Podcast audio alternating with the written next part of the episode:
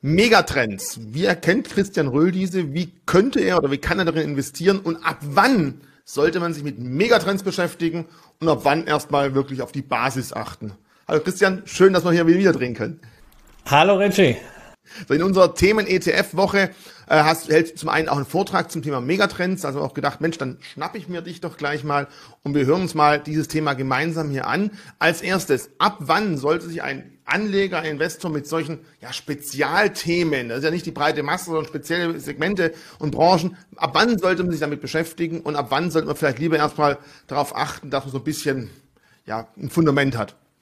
Also wenn wir hier, um den Begriff Fundament auch aufzunehmen, ähm, über Megatrendfonds und Themen-ETFs sprechen, dann ist das sozusagen der Ausbau des Dachgeschosses. Und der macht natürlich erst Sinn, wenn man ein solides Fundament hat, sprich, wenn mal ein solides Weltportfolio da ist, wenn man eine Asset Allocation gefunden hat, Aktien, vielleicht ein bisschen Anleihen, äh, vielleicht ein bisschen Edelmetalle oder Krypto, wenn die Gesamtaufteilung des Vermögens klar ist und man jetzt sagt, oder manche nutzen das ja auch als Core Satellite Strategie, jetzt will ich noch mal ein bisschen was drumrum gruppieren, wo ich vielleicht besondere Chancen sehe oder wo ich in meinem Portfolio abseits dieser Weltportfolio-Idee auch mal ein bisschen meine eigene Meinung und die Themen reinbringen kann, die mich wirklich interessieren. Denn das ist ein wichtiger Vorteil von solchen Trend-ETFs und Themen-ETFs.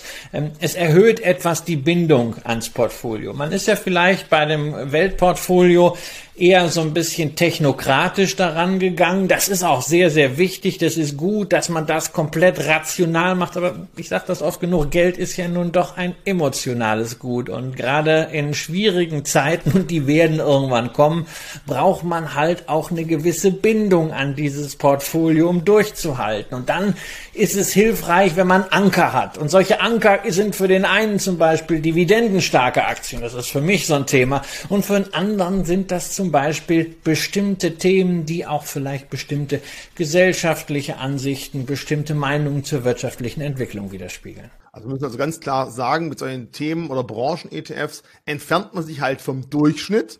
Und wenn der Durchschnitt wenn man sagt, nichts kann langfristig besser sein als der Durchschnitt, dann müssen manche Themenfonds wahrscheinlich mal besser laufen als der Durchschnitt und manche auch mal schlechter. Also man kann nicht immer darauf hoffen, dass man nur, nur Gewinn damit wird, aber man ist ja bereit darauf zu setzen. Du sagst es ja gerade, wenn man selber sich mit dem Thema beschäftigt, wenn man absichtlich da reingeht, dann glaubt man auch daran, dass dieser Branchensektor, wie auch immer, ETF besser performen wird als der langweilige MSCI World zum Beispiel.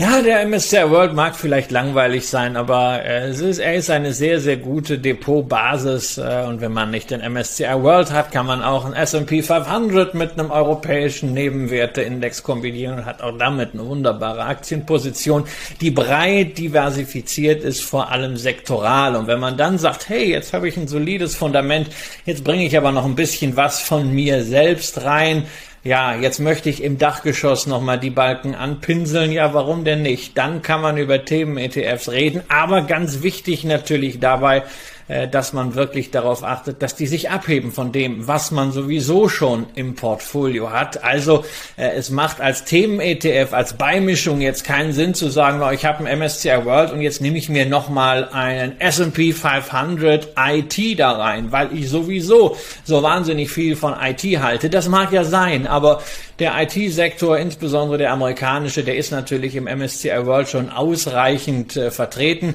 Deshalb gerade bei Themeninvestments darauf achten, bei allem, was man dazu packt, dass es eben nicht so viele Überschneidungen sind zu dem, was man schon da hat und bilden sich nur Klumpen beziehungsweise man hat teure Redundanzen, das braucht keiner.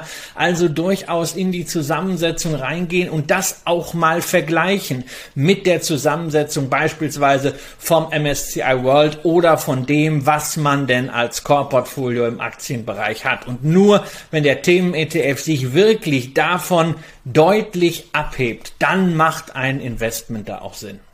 Da ganz kurz, Christian Röhl hat vor längerem mal den X-Ray von Morningstar uns gezeigt oder mitgebracht, wo man einfach seinen, seinen bisherigen ETF reinsetzen kann und dann auch die Themen-ETFs und am Schluss bekommt man angezeigt, welche Positionen erhöhen sich damit extrem. Das ist vielleicht wirklich ein Punkt, um das mal, bevor man den Kauf schädigt, darüber zu schauen. Aber jetzt zum eigentlichen Thema. Wir haben Herbst 2021. Wie erkennt Herr Christian B. Röhl Megatrends? Nach, nach welchen ja, Kriterien suchst du dir aus und natürlich dann, was sind denn deine Megatrends? Wir werden auch mal kurz hier oder danach mal eine Grafik einblenden, welche ETFs du gewählt hast. Aber erstmal, wie kamst du dahin? Ja, ich schmeiß einfach so ein altes Suppenhuhn ins Feuer und äh, dann brösel ich so ein bisschen die Asche durch, äh, pack noch eine Runde Shampoos drauf und dann gucke ich, was mir äh, dieses Gemisch sagt. Und so stelle ich dann quasi in meiner persönlichen Glaskugel fest, was ich für Megatrends kaufe. Nein, natürlich nicht. Also ja, ja, nee, also man, ist, man muss das schon bei Mondschein äh, machen, ja, und es müssen Wolken am Himmel sein, sonst wirkt das nichts. Nein, äh, also ähm, das äh, würde ich gar nicht so hoch hängen, sondern äh, es gibt ja auch nicht so wahnsinnig viele Megatrends, äh, auch wenn die Finanzbranche ja gerne äh, den anderen Eindruck erweckt. Ja, wenn du irgendwie die Werbung der Finanzbranche durchguckst, da gibt es nahezu alle zwei Wochen einen neuen Megatrend. Aber wenn ich das dann doch mal irgendwie verenge, Bleiben wir doch am Ende bei zwei Themen hängen, die uns auch die nächsten zehn Jahre ganz, ganz wesentlich in Atem halten werden. Das eine, das ist sozusagen das Thema, was aus der Wirtschaft kommt, die Digitalisierung. Das andere Thema, das ist eher das, was vom Regulator, von der Politik, vielfach auch aus der Gesellschaft kommt. Das ist der Kampf gegen den Klimawandel, also positiv formuliert Klimaneutralität. Und beides natürlich eingebunden in ein regulatorisches Umfeld. Wir haben das gemerkt in der Corona-Krise.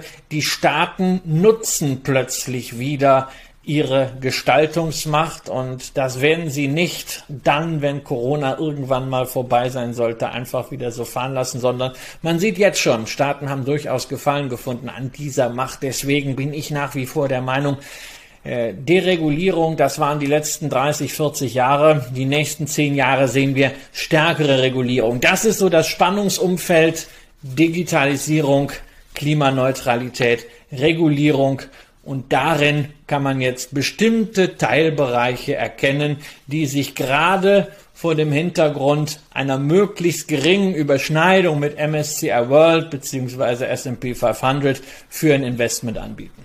Mhm. Dann fangen wir doch mal ein, steigen wir an. Der erste ETF, den du mal vor längerem in so ein Musterportfolio aufgenommen hast, der bezieht sich natürlich auf Wunder mit Chips, mit Semiconductor. Also da merken wir alle jetzt nicht Ungarn oder Thai Curry Chips, sondern wir haben halt momentan größere Probleme, größere Umwälzungen. Ich habe vor kurzem eine Studie gelesen, dass 2030 voraussichtlich 30 Prozent eines Autos der Kosten dafür aus dem Chipsektor bezahlt werden müssen. Also das Thema geht weiter. Ähm, wieso genau diesen und was ist so besonders an diesem ETF für dich oder auch insgesamt? Bist du der gleichen Meinung, Chips werden immer wichtiger? Oder sagst du, ne, hat momentan einmal so eine Krise und das wird schon wieder?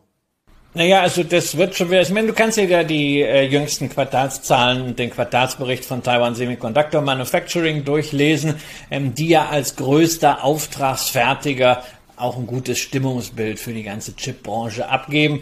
Äh, die haben im Wesentlichen zwei Aussagen drin gehabt zum Gesamtmarkt. Erstens, es wird bis in das Jahr 2022 diese Lieferknappheit geben, die für die Chipindustrie nicht nur positiv ist, denn weil Bauteile irgendwo fehlen, können natürlich Produkte wie zum Beispiel iPhones äh, nicht fertig gebaut werden. Folglich braucht man auch dann die Chips nicht dafür. Ähm, das zweite Thema ist allerdings, Sie gehen davon aus, dass die strukturelle Nachfrage nach Chips weiter deutlich steigt, weshalb Sie zusätzlich zu Ihren bestehenden Investmentplänen jetzt nochmal eine Fabrik in Japan bauen werden, die 2024 dann an den Markt kommen soll. Und allein auch wenn wir über Investitionen hier sprechen, äh, Taiwan Semiconductor hat schon ein 100 Milliarden Dollar Programm aufgelegt, was die nächsten drei Jahre Kapazitätserweiterung angeht. Das zeigt einfach, äh, Digitalisierung funktioniert nicht ohne Chips. Nur muss ich ganz offen sagen, ich habe keine Ahnung, welche Chips denn jetzt diejenigen sind, die gefragt werden. Ähm, ist es weiterhin so, dass AMD und Nvidia, die ja momentan äh, die Bestseller haben, auch in vier, fünf Jahren noch die richtigen Chips am Markt haben? Oder kommen dann plötzlich ganz neue Chip-Produzenten, Chip-Designer sozusagen wie Kai aus der Kiste? Was ist mit Intel? Schaffen die nochmal die Kurve? Oder ist man nicht vielleicht am besten sowieso bedient, wenn man sich Ausrüster wie einen unserer europäischen Hightech-Konzerne, eine ASML, dazu packt? die ich persönlich im Portfolio habe.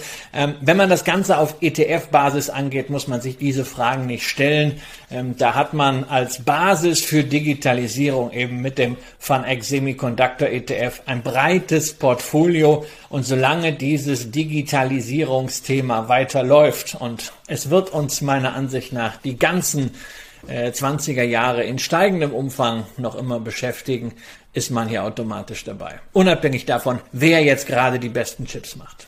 Du sagtest gerade auch Intel, das letzte Quartalsergebnis sah ja auch ziemlich übel aus. Die wurden fast um neun oder zehn Prozent nach unten gedrückt, wollen zukünftig aber auch als Auftragslieferant auftreten, also für Fremdfirmen produzieren.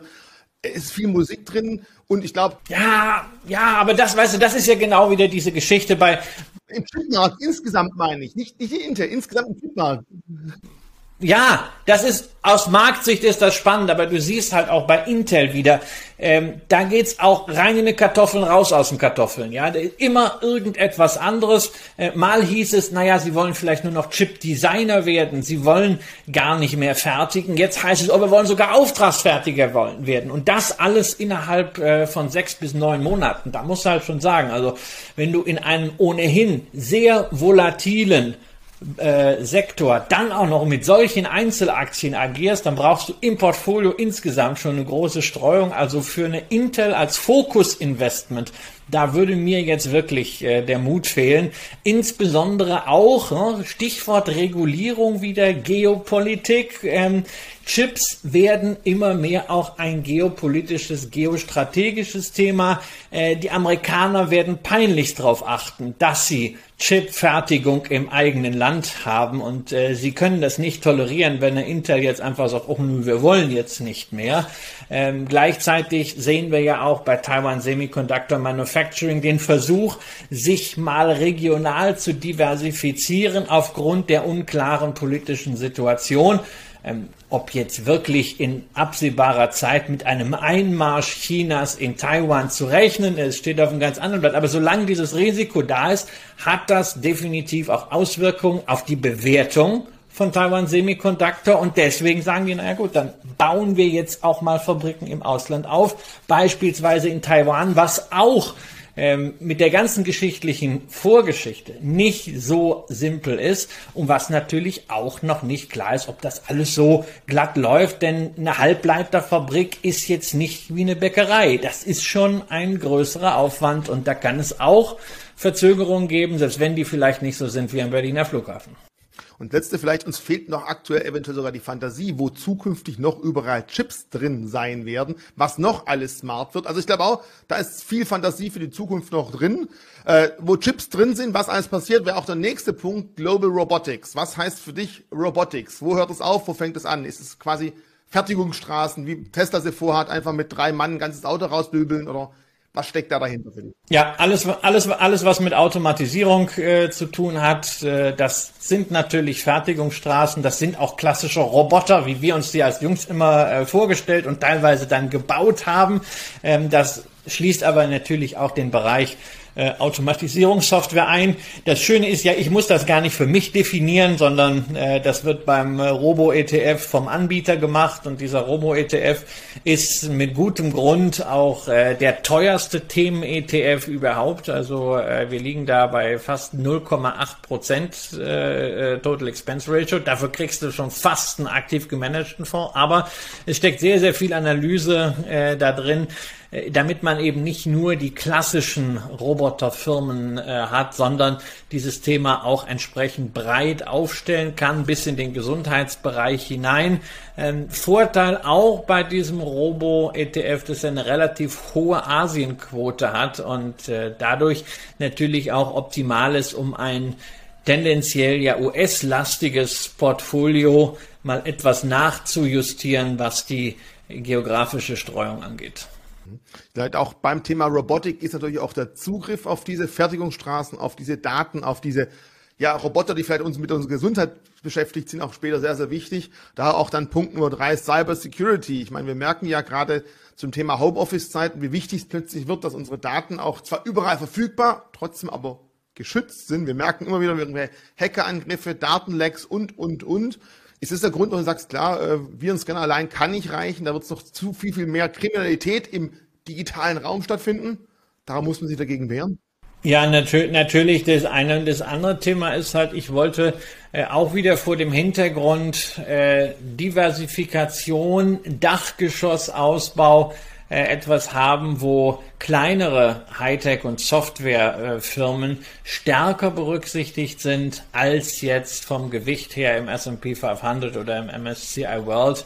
Und da ist natürlich gerade so ein Bereich wie Cyber Security ein interessanter Markt, äh, weil der einfach beides zusammenfasst. Du hast äh, aus, aus sich heraus die Perspektive Datensicherheit, die du gerade genannt hast, aber dann auch wieder aus der Portfolio-Perspektive heraus relativ viele kleinere Anbieter, die dort aktiv sind.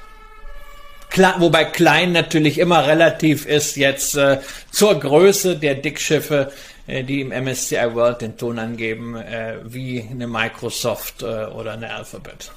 Zu ganz kleinen Werten kommen wir vielleicht zum Schluss, aber jetzt bleiben wir gerade noch kurz bei Security und gehen zum nächsten Punkt, so Healthcare Innovation. Jetzt muss ich sagen, okay, du hast vorher erwähnt, entweder Clean Energy oder Digitalisierung. Das ist jetzt irgendwo dazwischen oder zählst du schon eher zur Digitalisierung, weil du glaubst, das Gesundheitswesen wird sich mehr und mehr digitalisieren müssen und Fax ist irgendwann auch mal Geschichte?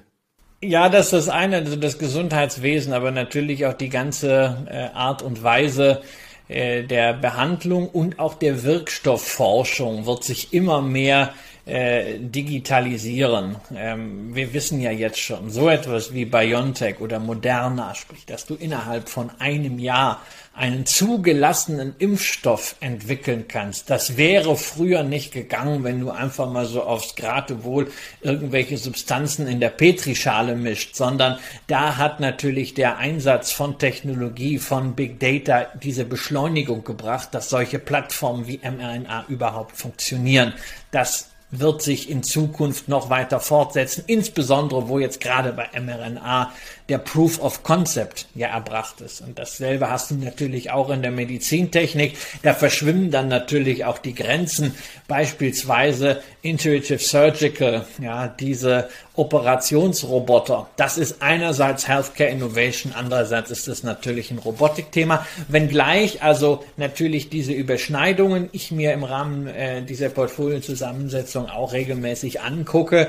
Äh, und die sind zwischen all den Fonds, über die wir jetzt sprechen, sind ja insgesamt acht, äh, kommen ja dann noch äh, vier weitere, äh, die sind gerade mal bei sechs Prozent. Ist überschaubar quasi. Das ist überschaubar. Äh, Future of Foods, das zählt jetzt schon ganz klar, denke ich mal, in Clean Energy, in die CO2-Emissionen. Ja, eben nicht Clean Energy, sondern äh, Klimaneutralität. Klima, ja, aber also einmal CO2-Neutralität bei der Produktion, aber auch natürlich die, der Umgang mit der Ressource Land und Landwirtschaft, aber auch vielleicht mit der Biodiversität. Also die Frage ist, wie viel Bienchen brauchen wir und müssen wir wie in China bald Leute mit Q-Tips durch die Gegend schicken, um Blüten zu bestäuben? Ja, ja, also wir, wir müssen sicherlich, äh, wenn wir etwas gegen Klimawandel tun wollen, die Art und Weise, wie wir uns ernähren, auch umstellen. Das müssen wir sowieso, äh, weil nach wie vor viel zu viele Menschen nicht genügend zu essen haben und darüber hinaus auch nicht das Richtige gegessen wird. Man muss wegkommen vom, vom und andere werfen viel zu viel weg. Das Problem, wir auch haben. Ja, natürlich. Ja, ja, und dann müssen wir natürlich in den Überflussgesellschaften auch noch wegkommen vom Zucker ähm, und von diesem Fleischkonsum. Das heißt also, Zukunft der Ernährung ist ein sehr, sehr wichtiges Thema, was zugegebenermaßen momentan an der Börse noch sehr schwierig separat fassbar ist, weil natürlich es ein Unternehmen gibt wie Beyond Meat äh, mit dem Fleischersatz, aber man sieht ja auch da, ne, also als, als Venture, als Startup hat man es nicht leicht. Die sind an der Börse ja lange Zeit gefeiert worden, jetzt kamen Quartalszahlen und dann mal gleich minus 12 Prozent. Denn also man verzeiht ja einem Startup vieles, insbesondere wenn es mit dem Gewinn nicht hinhaut. Aber Ganz oben Top-Line Growth, also Umsatzwachstum, wenn da die Erwartungen verfehlt werden, und zwar also wirklich meilenweit um rund 30 Prozent, ähm, das tut weh und äh, deswegen wird es da abgestraft. Und ansonsten gibt's ja noch nicht allzu viel außer irgendwelchen Ventures. Sehr häufig ist dieses Thema bei großen Konzernen mit dabei. Also natürlich bei einer Nestle, eines meiner Standards-Investments. Äh, Aber es gibt natürlich noch eine ganze Menge zusätzlich. Es gibt Nahrungsergänzungsmittel. Es gibt das große Thema Verpackung von Nahrungsmitteln, denn auch da müssen wir wegkommen von Plastik. Da reden wir stärker über Glas, da reden wir stärker über Papier und Pappe. Und all diese Themen sind in diesem zugegebenermaßen und der klassischen Sektordefinition sehr heterogenen äh, Foods Future ETF subsumiert. Das ist äh, momentan sicherlich so die Position, wo man sagt, also von der Abgrenzung her am allerschwierigsten, sorgt aber dafür, dass man relativ viele substanzstarke Nebenwerte da drin hat, die man bei dem Thema gar nicht vermuten würde. Man wird aber gleichzeitig sagen können, also in den nächsten Jahren, wenn mehr Firmen wie Beyond Meat an die Börse kommen, wird sich auch das Gesicht dieses ETF sukzessive verändern. Und äh, der nächste vegane Börsengang steht ja sogar in Deutschland bevor. Äh, Vegans will ja in den nächsten Wochen in Frankfurt debütieren.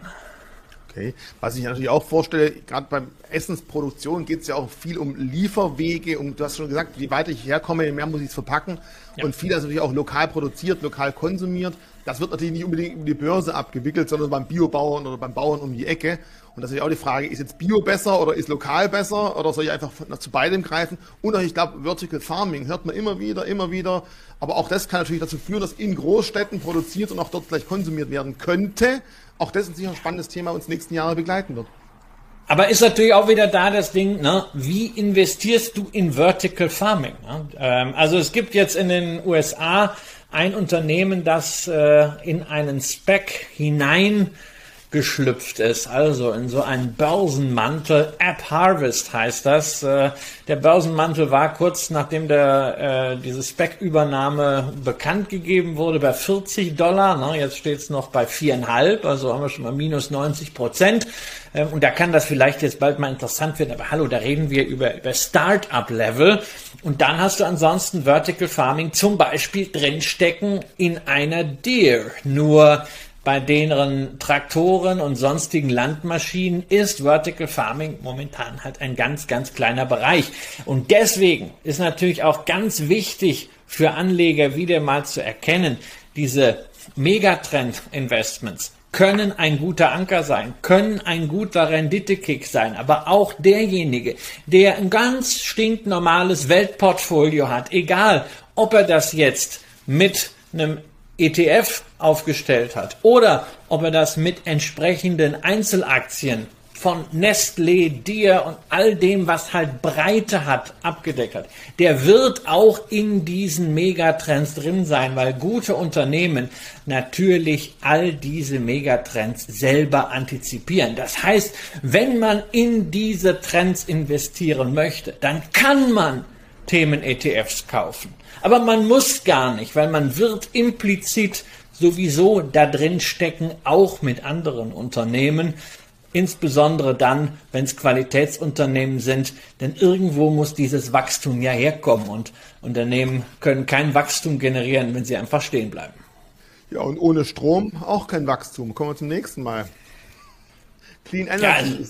Also ist natürlich ein Punkt ganz klar, immer wenn wir zum Thema Sicherheit, Eindämmung der Temperaturgrenzen, CO2-Ausstoß ist natürlich die Energiegewinnung, Produktion ein der, der Fokuspunkte, die ganz, ganz stark immer wieder beachtet werden. Sind also quasi Wasserstoff, Solar, Wind, sind es Stromanlagen, die eben über Biokraftmasse was machen. Was steckt da dahinter in diesem ETF? Alles, alles. Also das ist der wohl breiteste investierbare Clean Energy Index, gleichgewichtet über 100 Firmen und zwar wirklich vom äh, Solarglashersteller über modulfertiger Anlagenbauer, wie beispielsweise bei Windkraft oder in Geothermie, bis hin zu den Betreibern dieser Anlagen, äh, wie beispielsweise einer Encavis oder einer Atlantica Yield. Du hast also Technologieunternehmen auf der einen Seite und auf der anderen Seite, sagen wir eher, versorgernahe Firmen mit grüner Stromversorgung. Für mich ist das, ist das ein absolutes Herzensthema.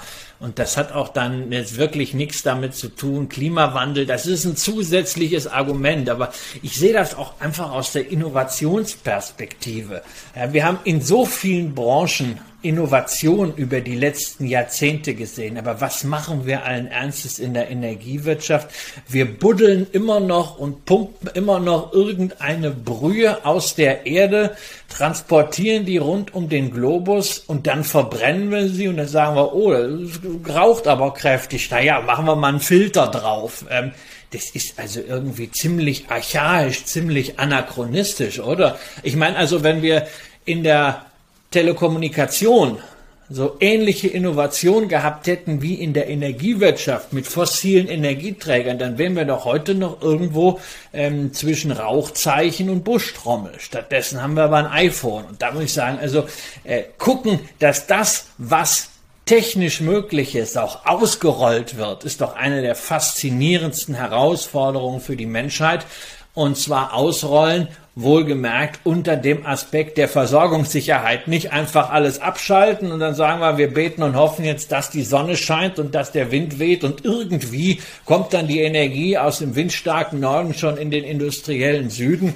Naja, dann müssen wir halt irgendwie beten, dass das funktioniert, sondern Versorgungssicherheit ist ein ganz, ganz wichtiges Thema. Also ist keine Fantasterei, da ist extrem viel zu tun, aber das ist für mich also wirklich so ein Ankerthema, ja, wo ich auch dabei sein will, weil ich es gut finde, weil es mir Spaß macht. Ich habe es auf der Einzelaktienseite als Aktionär äh, von Encavis, bei einigen anderen äh, erneuerbare Energienfirmen bin ich dabei. Aber es gehörte einfach, als ich diese äh, ETF-Selektion gemacht habe, für mich an allererster Stelle dazu, weil ich finde es faszinierend, wenn man die Innovation, die wir in anderen Bereichen schon seit Jahrzehnten sehen, endlich auch und zwar sozialverträglich und auf dem Niveau eines Industrielandes auch in Energiebereichen hinkriegen. Also darf man nicht sagen, wenn Papa mit seinem, also dem Sohn nicht sagen, wenn Papa mit dem Auto fährt, verbrennt der alte Dinosaurier, das wäre dann ziemlich traurig für ihn. Aber es ist doch falsch wahrscheinlich. Das, am, am Ende wird da wahrscheinlich irgendein so Dinosaurier drinstecken. So habe ich das noch gar nicht gesehen. Aber gut, ich habe ich hab kein Auto, ja. Jetzt eine Frage zum Clean Energy. Da kommt es immer darauf an, mit wem man darüber spricht. Gerade jetzt bei unseren französischen Nachbarn ist ja plötzlich Atomstrom total clean. Ist doch alles super. Was wollt ihr überhaupt? Wir bauen jetzt anstatt die uralten kleinere Reaktoren, ist alles gut. Ist sowas auch ein Thema, wo da drin steckt oder definitiv nicht, weil man sagt, man muss auch gucken, was man irgendwann mit dem Müll macht?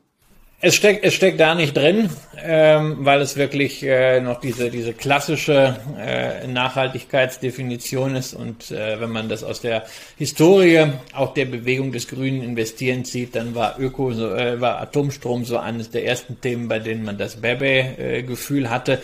Ich meine, die Anti-Atomkraft-Bewegung war ja sozusagen die Keimzelle auch der Umweltschutzbewegung. Ähm, aber da kann man sich ja auch entwickeln. Vielleicht wird das bei anderen Produkten mal anders gesehen.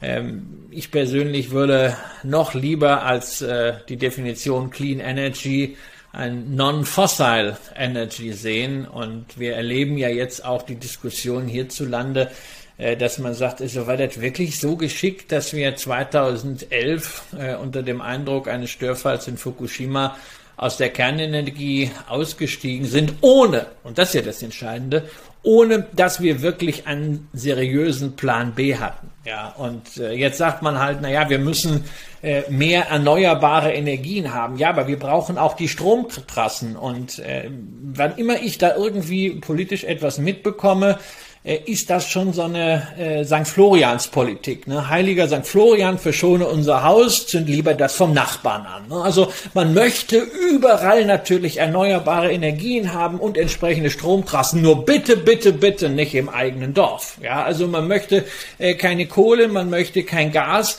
man möchte na nicht den Atomstrom, man will aber auch keine Stromtrasse für Photovoltaik und die Windspargel sehen auch scheiße aus. Also irgendwann muss man als Gesellschaft sich dann auch mal hinstellen und sagen, okay, ähm, wollen wir noch fortschrittlich sein oder äh, wollen wir sagen, okay, wir gehen zurück in die Steinzeit, schalten einfach alles ab, dann ist die Luft rein, aber wahrscheinlich würden wir dann keine Woche überleben. Wahrscheinlich einige echt schwierig, ganz ohne Strom, spannend. Nein, da muss man, da muss man dann auch konsequent sein und man muss sich natürlich auch immer vergegenwärtigen, bei dem, was man als erneuerbare Energien bezeichnet, ist eben auch nicht alles gut. Ja, nimm so eine äh, Photovoltaikanlage, die Sonne schickt uns keine Rechnung, hat Franz Altmann ein schönes Buch geschrieben. Äh, die liegt in der Sonne, produziert Energie, alles wunderbar, aber mach das Zeug auf, guck da rein, was ist da drin? Ja, Schwermetalle sind da drin. Ähm, wenn das mal brennt, ja, was das für eine Verseuchung des Grundwassers bedeutet.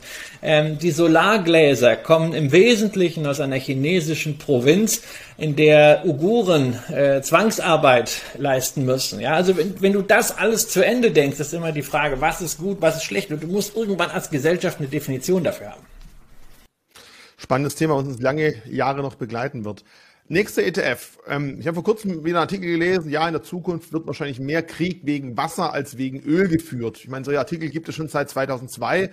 Aber ja, es ist definitiv der Fall, dass man in gewissen Gebieten dann Zugang zu sauberem Trinkwasser natürlich essentieller ist als die Brühe von toten Dinosauriern. Und deswegen Clean Water, gerade auch im Zusammenhang, du hast jetzt zweimal Nestle erwähnt. Viele werden wahrscheinlich hingeschrieben haben, Nestle, Pfui, Pfui, Wasser überhaupt. Ist das für dich vertretbar als Nestle-Aktionär und Clean Water? Die Frage muss jetzt kommen, Verzeihung. Naja, also man kann ja natürlich auch dann so ein Clean Water Investment äh, zynisch gesehen als, Abla als Ablasshandel bezeichnen. Ja, ähm, aber äh, also in der Tat, das, das Wassergeschäft nicht nur von Nestlé ist natürlich äh, für mich etwas, wo ich ein Fragezeichen zumindest dahinter mache. Insbesondere, weil ich es schlichtweg nicht verstehe. Ja, also das eine ist, ähm, dass man in diesen, in diesen Orten das Grundwasser wegpumpt. Ja, das ist für die einen Orte äh, schädlich. Da reden wir nicht nur über Neste, da reden wir genauso über Danone und über andere Wasserhersteller, die das eben nicht nachhaltig. Genau, Coca-Cola ist damit auch drin, beziehungsweise auch die Abfüller, alles.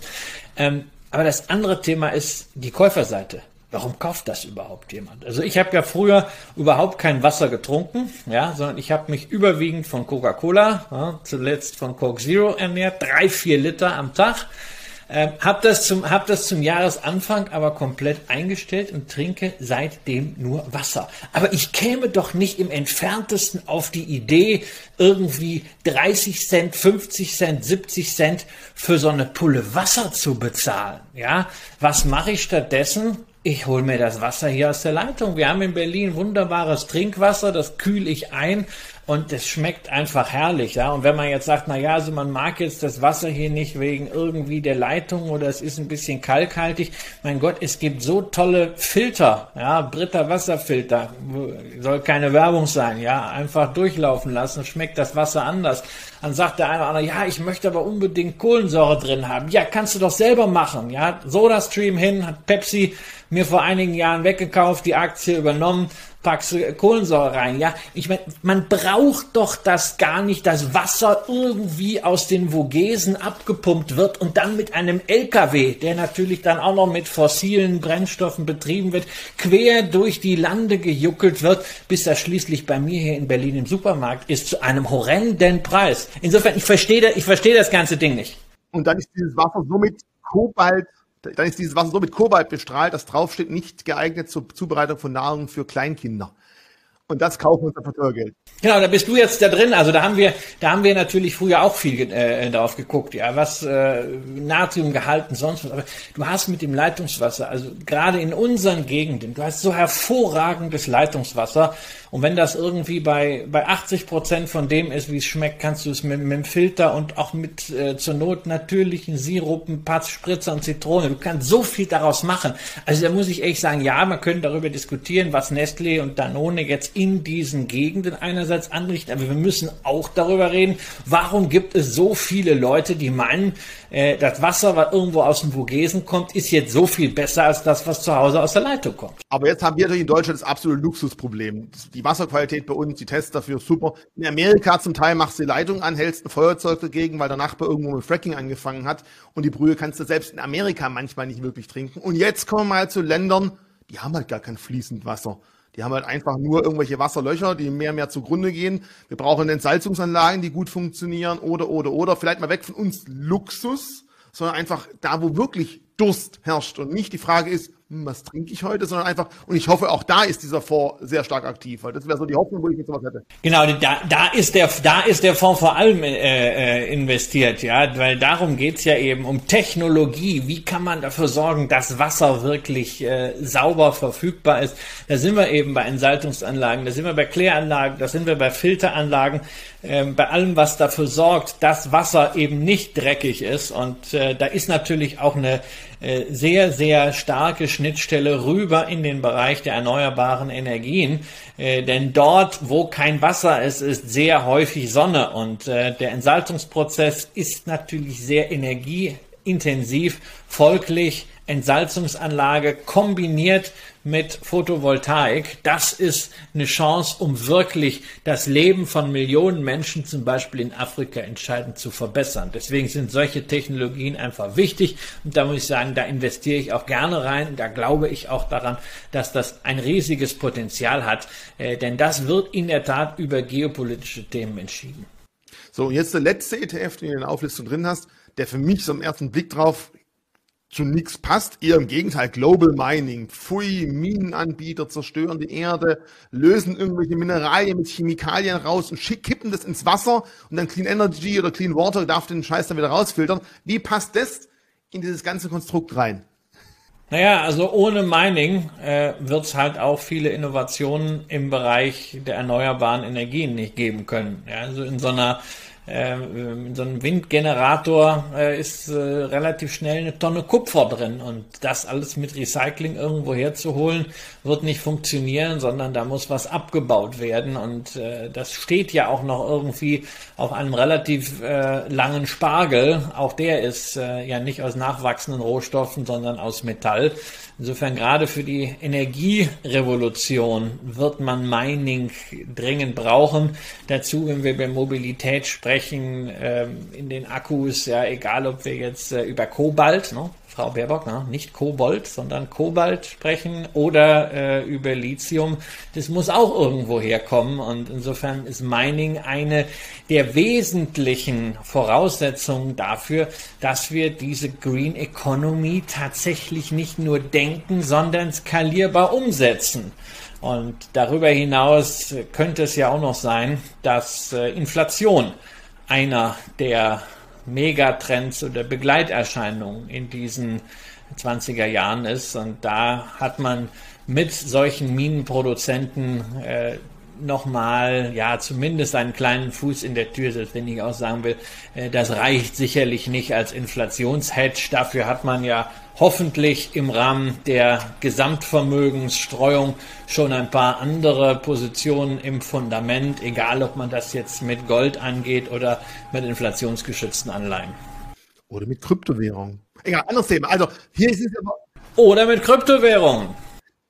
Aber hier sprechen wir eher von Industriemetallen, die eher für die Energiegewinnung zukünftig wichtig sind. Und wo sind dann hier die seltenen Erden, die Chip und Co. irgendwo brauchen, um das Ganze herzustellen? Wo sind die Sandlieferanten für Silizium? Gibt es auch für sowas, für solche ganz speziellen Themen, seltene Erden, auch ein ETF? Oder sagst du, also die sind natürlich auch da, die sind natürlich auch da drin, denn auch eine äh, Rio Tinto gewinnt quasi als Abfallprodukt seltene Erden, aber es ist natürlich hier Rio Tinto abhängig im Wesentlichen äh, vom Eisenpreis. Äh, Freeport McMoran, ein anderes Schwergewicht in diesem Van Eck Global Mining ETF, ist abhängig vom Kupferpreis. Ja, ähm, da ist alles das, was im Bereich seltener Erden passiert, sozusagen Beifang. Und äh, die Unternehmen, die wirklich Pure Plays im Bereich seltener Erden sind, die sind noch nicht so zahlreich und vor allen Dingen nicht in der Kapitalisierung verfügbar, dass sie jetzt für einen ja auf Skalierbarkeit ausgerichteten ETF in Frage kämen. Insofern Van Eck hat auch einen solchen Rare Metals ETF vor einigen Wochen begeben.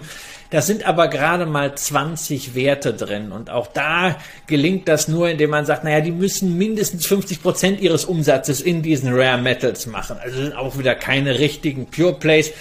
Wer darauf setzen will, der soll halt in Gottes Namen irgendwie eine Lithiummine oder ein Kobaltprojekt oder sonst was ins Portfolio nehmen. Wirklich aufpassen, auf äh, die Leute, die dabei sind. Ja, sehr häufig sind das irgendwelche kanadischen Penny Stock Projekte, äh, die vor drei Jahren irgendwie eine Shell für digitale Gesundheit waren und äh, vor zehn Jahren vielleicht ein Ölexplorer. Ähm, mit diesen Rohstoffdingern nimmt man ganz gerne deutsche Anleger aus. Also da wirklich lieber dreimal hingucken. Äh, und gerade wenn die Firma noch keinen einzigen Rohstoff geliefert hat, sondern vielleicht irgendwo nur ein Grundstück irgendwo am Arsch der Welt hat, wo äh, irgendwie überliefert ist, dass vor 100 Jahren meine Oma ein bisschen Lithium äh, rumliegen hat sehen ja, dann kann es auch sein, dass man sagt, okay, ich mache das mal und es kann sich verhundertfachen, aber ich bin auch nicht böse, wenn die Kohle weg ist. Also es gibt einfach Bereiche, die sind extrem schwierig zu investieren und wenn man sagt, na, also ich möchte es ein bisschen stärker auch fokussiert haben auf das Thema Nachhaltigkeit, dann ist man im Bereich des aktiven Fondsmanagements, wo es durchaus Produkte gibt, die Rohstoffe, Nachhaltigkeit, seltene Erden zusammenfassen. Aber da muss man natürlich dann auch entsprechende Gebühren zahlen und da reden wir dann gleich mal über Gesamtkostenquoten von zwei Prozent und mehr. Die müssen reingeholt werden, aber die Arbeit muss auch gemacht werden. Vielleicht gerade zu deinen kanadischen Aktien, auch oft sind es Australier. Schaut einfach drauf, wenn am Heimatmarkt weniger Umsatz als bei uns ist, das ist meistens so ein Zeichen, dass da irgendwie ähm, es ein bisschen komisch ist, dass in Deutschland es irgendwie gepusht wird und Kanada kennt es kein Mensch. Also da einfach vorsichtig sein. Soll der erste Indikator sein, wenn bei uns mehr Umsatz als am Heimatmarkt ist, dann einfach mal Gehirn ein und sagen, nee, vielleicht ist da doch ein bisschen was komisch dahinter. Was ich jetzt noch schön finde von dir, du hast fairerweise noch auch den MSCI World als Benchmark drunter gelegt und jetzt muss man sagen, gut, wir haben ja vorher gesagt, du kannst nicht immer besser als der Durchschnitt sein. Wir haben jetzt einen recht kurzen Betrachtungszeitraum hier. Vielleicht auch ganz kurz, wir zeichnen heute am 25.10. aus, also schon mit ein bisschen Vorlauf. Ähm, aber wir sehen im Schnitt wäre jetzt erstmal der MSCI World klassisch besser gelaufen. Muss man auch ganz ehrlich sagen. Kann sein. Und es ist ja auch ein, ein, ein Portfolio, das du aufgebaut hast, das ja langfristig und nicht nur auf die nächsten halben Jahre besser laufen soll. Ja, ja, also ich habe das ja auch wirklich als, als Feldversuch gemacht. Äh, ähm, das ist ja entstanden im Rahmen unserer Echtgeld-TV-Sendung hier auf YouTube gemeinsam mit Tobias Kramer. Und äh, es macht ja auch keinen Sinn, immer nur über, über Investments zu reden, sondern äh, am Ende geht es darum, dass man Geld verdient und dass man auch schaut, äh, wie entwickelt sich wirklich. Wirklich habe ich gesagt, ich pack da mal 100.000 Euro rein und lass das mal parallel laufen. Es passt jetzt nicht so 100%ig in meine Depotstruktur, weil ich habe natürlich in den Bereichen, ich habe das ja erwähnt, äh, wie zum Beispiel äh, ähm, Future Food oder ganz besonders Clean Energy habe ich sowieso schon äh, Investments. Aber ähm, das äh, ich, lasse ich halt einfach mal nebenher laufen und äh, wir gucken uns das jetzt mal über die nächsten zehn Jahre an. Wir machen bei Echtgeld TV da auch regelmäßig äh, Updates zu, aber das regelmäßig heißt dann, da redet man dann jedes halbe Jahr mal drüber. Und wenn die Märkte sich ganz besonders schlecht entwickeln, können wir auch gut vorstellen, das nochmal äh, deutlich aufzustocken. Aber wir sind ja momentan eh so in so einer Phase, äh, wo nach dem Anstieg im ersten Halbjahr jetzt mal so ein bisschen eher äh, die Luft raus ist und momentan muss man halt sagen, laufen zumindest diese Megatrends an der Börse in Summe äh, schlechter als der MSCI World. Das kann sich allerdings auch äh, relativ schnell wieder ändern. Und ich möchte halt auch wirklich äh, das nachvollziehen können. Wie ist denn jetzt äh, diese Entwicklung? Lohnen sich Themenfonds? Und am Ende kannst du immer sehr, sehr viel erzählen und sehr, sehr viel mit Rückberechnung machen und in den letzten Jahren hätte und irgendwas. Und ich möchte eigentlich gerne in fünf Jahren äh, in der Situation sein, sagen, also wir haben jetzt fünf Jahre lang äh, mal hier so ein äh, Depot laufen gehabt und in der Zeit ist das und das passiert und das ist am Ende rausgekommen. Und dadurch, dass halt der MSCI World auch als handelbare Benchmark dazugekauft wird, kann man es halt wirklich eins zu eins vergleichen. Wobei natürlich am Ende Performance nur ein Argument ist. Das zweite Thema ist natürlich äh, Schwankung, Korrelation. Äh, und das dritte Thema ist, das ist jetzt für mich persönlich äh, bei dem Depot nicht relevant, aber das ist halt das Oberthema, was wir am Anfang ja auch schon angesprochen haben, sich einen Anker zu suchen. Und wenn ein solches Investment, das muss ja nicht ein ganzes Megatrend-Portfolio sein, aber zum Beispiel in einen Clean Energy Fonds, wenn einem das sehr am Herzen liegt, wenn ein solches Investment dazu beiträgt, dass man sich insgesamt mit seinem Depot mehr identifizieren kann, weil es irgendwie individueller ist, weil es irgendwie persönlicher ist, nicht so anonym wie das ganz normale, rationale Weltdepot, weil man eben zehn Prozent da mit dabei hat. Und wenn das dazu beiträgt, dass man auch in schwierigen Zeiten einfach die Gesamtstrategie durchhält, dann ist das eine Form der realisierten Rendite, die dann in Prozent schwierig messbar ist, die aber für den Anleger am Ende sehr entscheidend sein kann. Dass es nebenher mit 100.000 gemacht hast als Feldversuch, lass dich mal einfach stehen. Eine andere Frage, die aber viel wichtiger ist, wenn du sowas aufsetzt, hast du im Hinterkopf schon zum Beispiel die Idee, einmal im Jahr zu rebalancen, gar nicht das Ganze zu tun? Oder wie hast du das Thema noch aufgenommen? Das ist letzte abschließende Frage dazu. Ja, also re rebalancen werde ich in dem Moment, äh, wo einer äh, der Fonds äh, das mehr als doppelte Gewicht seiner Zielgewichtung hat. Also das sind acht Fonds, da weiß man, also die habe ich jetzt nicht alle gleichgewichtet, sondern ich habe den ähm, Healthcare Innovation mit äh, 20 Prozent gewichtet und äh, den Clean Energy und die, den Global Mining jeweils mit 15 äh, Prozent. Und äh, also wenn jetzt beispielsweise der Semiconductor 20 Prozent hätte oder äh, der Healthcare Innovation 40 Prozent, einfach weil das äh, sich äh, so brutal entwickelt hat. Und das kann bei so speziellen Trends ja immer mal irgendwie der Fall sein. Oder auch zum Beispiel im Mining-Bereich, wenn wir in so eine inflationäre Situation hineinlaufen, äh, dann werde ich es rebalancen. Ansonsten gucke ich es mir äh, alle halbe Jahr mal an, ob man vielleicht was austauschen muss. Aber wer mich kennt, das ist so wie bei Einzelaktien. Also ich bin kein großer Freund davon, äh, Entscheidungen ständig wieder zu revidieren. Man muss ja auch mal durchhalten. Man muss am Anfang ein bisschen mehr nachdenken, damit einem nicht hinterher Dinge auffallen. Das habe ich getan. Das ist also schon insgesamt steckt im Portfolio eine gute Woche Arbeit drin. Insbesondere also, weil ich mir die Beschneidungen äh, zu klassischen Investments wie S&P 500 und MSCI World eben äh, jetzt nicht nur im Morningstar Radar angeschaut habe, äh, sondern wirklich mit der mit der Excel-Liste der Fondszusammensetzung daran gehe und das auch bei den Updates entsprechend so machen werde. Perfekt, also nicht äh, rebalancen zu einem gewissen Stichtag, sondern einfach, wenn Ziele mehr als doppelt überschritten wurden. Vielen Dank, mir hat es wieder viel Spaß gemacht. Genau, und wenn man natürlich neues Geld einschießt, ist es natürlich immer äh, so, dass man das zum Rebalancen nutzen kann. Aber warum soll ich jetzt nur, weil ein Fonds jetzt plötzlich äh, 12 Prozent hat, äh, statt 10 Prozent anfangen, darum zu tünteln? Ähm, mit Rebalancing. Äh, bringt, es bringt ja nichts. Ja. Und im Übrigen ist ja auch ein Fehler, den man nicht machen darf, zu früh zu rebalancen, weil man muss auch mal den Positionen ein bisschen Luft zum Atmen geben, um Performance aufzubauen, weil sonst passiert, dass man sich sukzessive die gut laufenden Positionen wegrebalanced und alles in die Luschen äh, packt. Und das ist bei Einzelaktien genauso wie bei ETFs. Würde ich einfach mal als Abschlusswort stehen lassen. Vielen Dank für deine Zeit und bis zum nächsten Mal. Ich freue mich schon. Ciao. Ciao, ciao.